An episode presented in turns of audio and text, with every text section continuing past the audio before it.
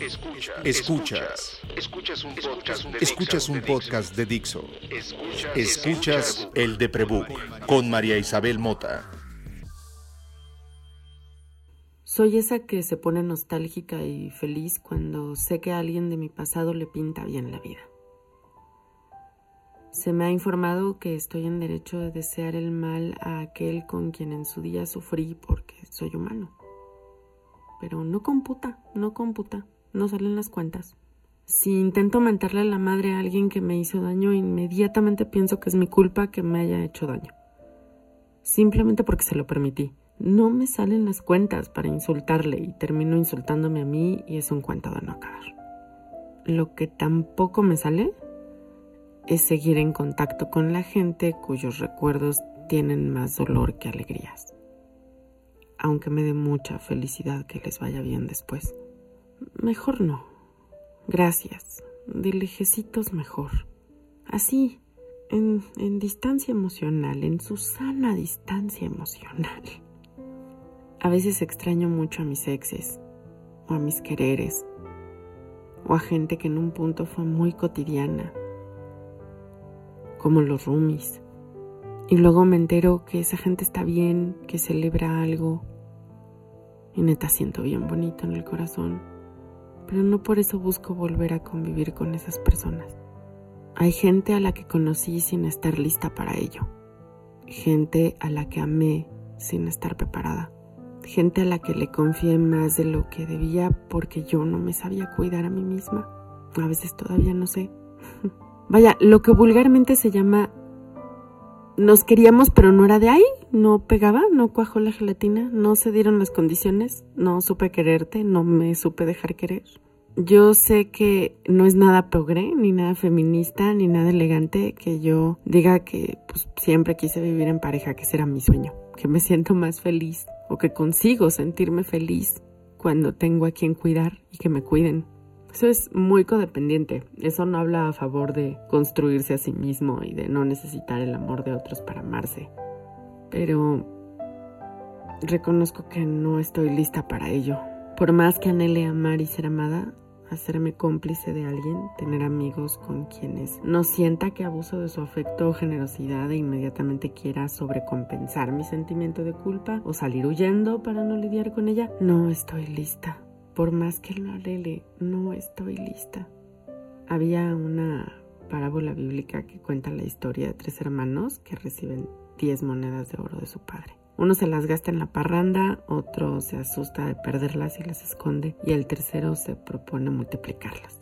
Por supuesto, al que se va de parranda le va fatal en el regaño. Al que las esconde lo regañan por patético y miedoso. Al tercero que termina perdiendo la lana lo felicitan porque se arriesgó. Eso es mucho como política con la vida, ¿no? O sea, es como la filosofía de ahora, es como lo que se dice ahora. Arriesgate y trata siempre de invertir lo que tienes aunque salga mal. Tú, tú, síguele, ¿no? Porque, porque no lo vas a conseguir. Yo creo que eso está muy bien siempre y cuando tengas papá que te dé las monedas, ¿no? A mí esas monedas de aprender a relacionarme con el mundo me las dieron dos adultos que vivieron en matrimonio violento, se separaron y siguieron violentándose y murieron sin pareja acompañados por sus hijos en sus últimos días de vida. Yo no tengo hijos y las posibilidades de morir sola son un chingo. Entonces, debería de estar buscando pareja, ¿no? O sea, debería de estar procurando vencer mi agorafobia y mi ansiedad y salir más y convivir más. Es más, dejar el trabajo de escritorio y aprender a hacer pan y conseguirme trabajo en una cocina cercana a mi casa. suena bien bonito. Suena eso que quienes me quieren querrían sobre lo que ven como mi recuperación de las enfermedades mentales que muchos creen que me invento. En la realidad, los limones que la vida me dio para hacer mi limonada indican que el pronóstico será otro, que las posibilidades de no enamorarme de nuevo, de no aprender a vivir en pareja sin ser codependiente, deben ser la agorafobia, la ansiedad y la depresión por siempre y fulminantemente y estar libre entonces de estos monstruos, eso no va a pasar. es, es muy poco probable. La vida aislada, la vida sedentaria, la vida pequeñita que muchos de nosotros, los enfermos de trastornos emocionales y mentales, tenemos, está lejos de ser envidiable. No es, no es la imagen a la que le darías like, no es una historia que quieras leer, porque no es una vida a la que quieras aspirar. Nadie quiere aspirar a esa vida. Encontrar calma y paz en una vida que nadie envidia, que nadie anhela, que todo el mundo sugiere cambiar, es muy complicado. ¿Cómo puedes tener por modelo a seguir a alguien que no está felizmente en pareja o felizmente reproducido o exitosamente ocupado o económicamente estable o socialmente aceptado y solicitado? Y, ¿dónde, cómo, cómo puedes creer, cómo puedes querer la vida de esa gente? Yo no voy a mentirles. Tal vez lo enmascaro, a lo mejor con muy poco éxito, no sé, pero lo expreso como todos, desde la ironía autodirigida, parece lastimar menos, pero resulta más letal. Yo no disfruto vivir. De eso va este proyecto, de vivir con falta de ganas por hacerlo, de vivir aunque quieras morirte en el intento la mayor parte del tiempo quisiera poder callarme a mí misma y me lo digo con el mismo fastidio con el que a lo largo de mi vida muchísima gente me lo ha dicho, a veces con justificada razón. ¿Cómo carajo se le hace para amarse a sí mismo cuando todo lo que piensas son ideas enfermas? ¿Cómo te vas a caer bien cuando tu forma de ser cumple con el checklist de eso que todo mundo llama persona tóxica? ¿Han oído eso de acéptate como eres?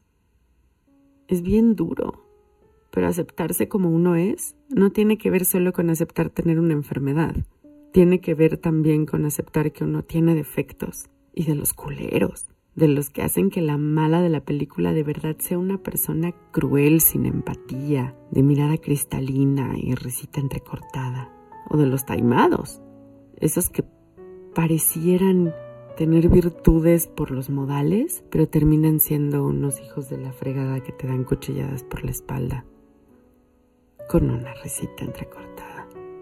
Aceptarme como soy, no solo distímica, no solo agorafóbica, no solo border. Aceptar que además de esas explicaciones a mi comportamiento o a mis emociones, hay defectos de carácter que tampoco puedo cambiar, con los que siempre tendré que luchar porque no hay manera de quitarlos.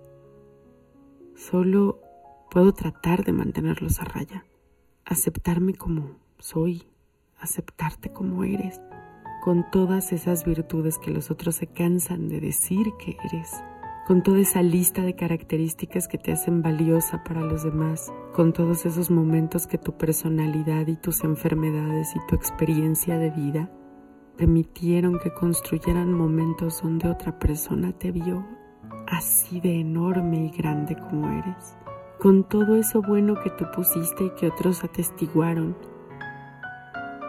E igual vieron tus defectos y pese a todo, te quieren. Vivo sola y así ha sido los últimos 10 años de mi vida, salvo por algunos meses. Es probable que entre mis defectos, mis diagnósticos, mi edad, mi capacidad e incapacidad de aceptarme como soy, siga viviendo sola hasta el día que me muera mi sana distancia emocional.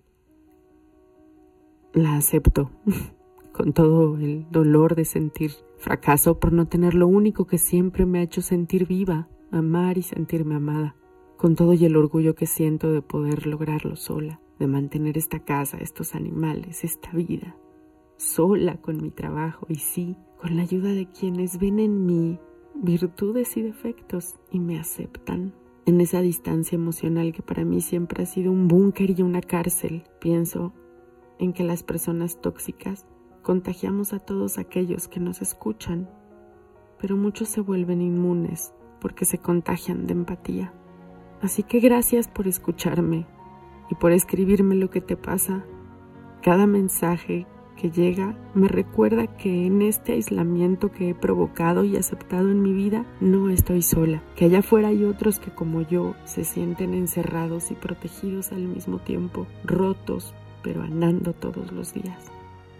Soy María Isabel Mota y vivo aislada para no contagiar a nadie hace muchos años. Y publico todo lo que pienso, pensando en provocar empatía. Así que puedes escuchar un episodio nuevo de este podcast todas las semanas en Spotify, iTunes y Dixo.com. Y si quieres romper distancia, puedes escribirme a arroba en Instagram y Twitter.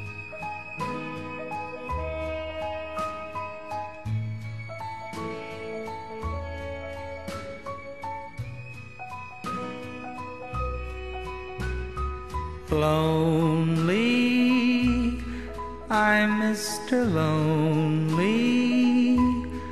I have nobody for my own. I'm so lonely. I'm Mr. Lonely. Wish I had someone to call on the phone.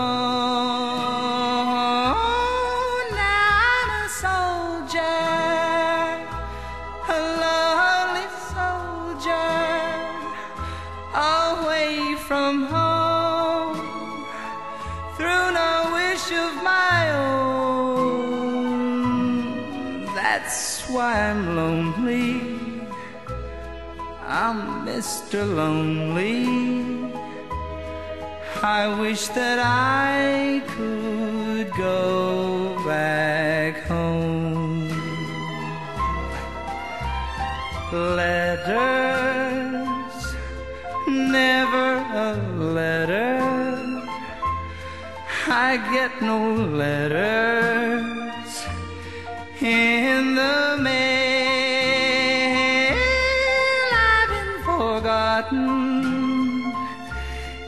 yeah, forgotten. Oh, how I wonder, how is it I feel?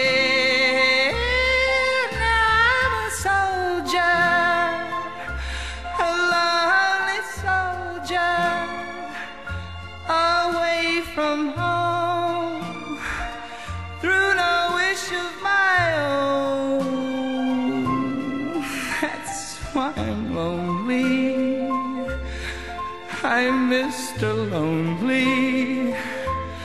I wish that I could go back home.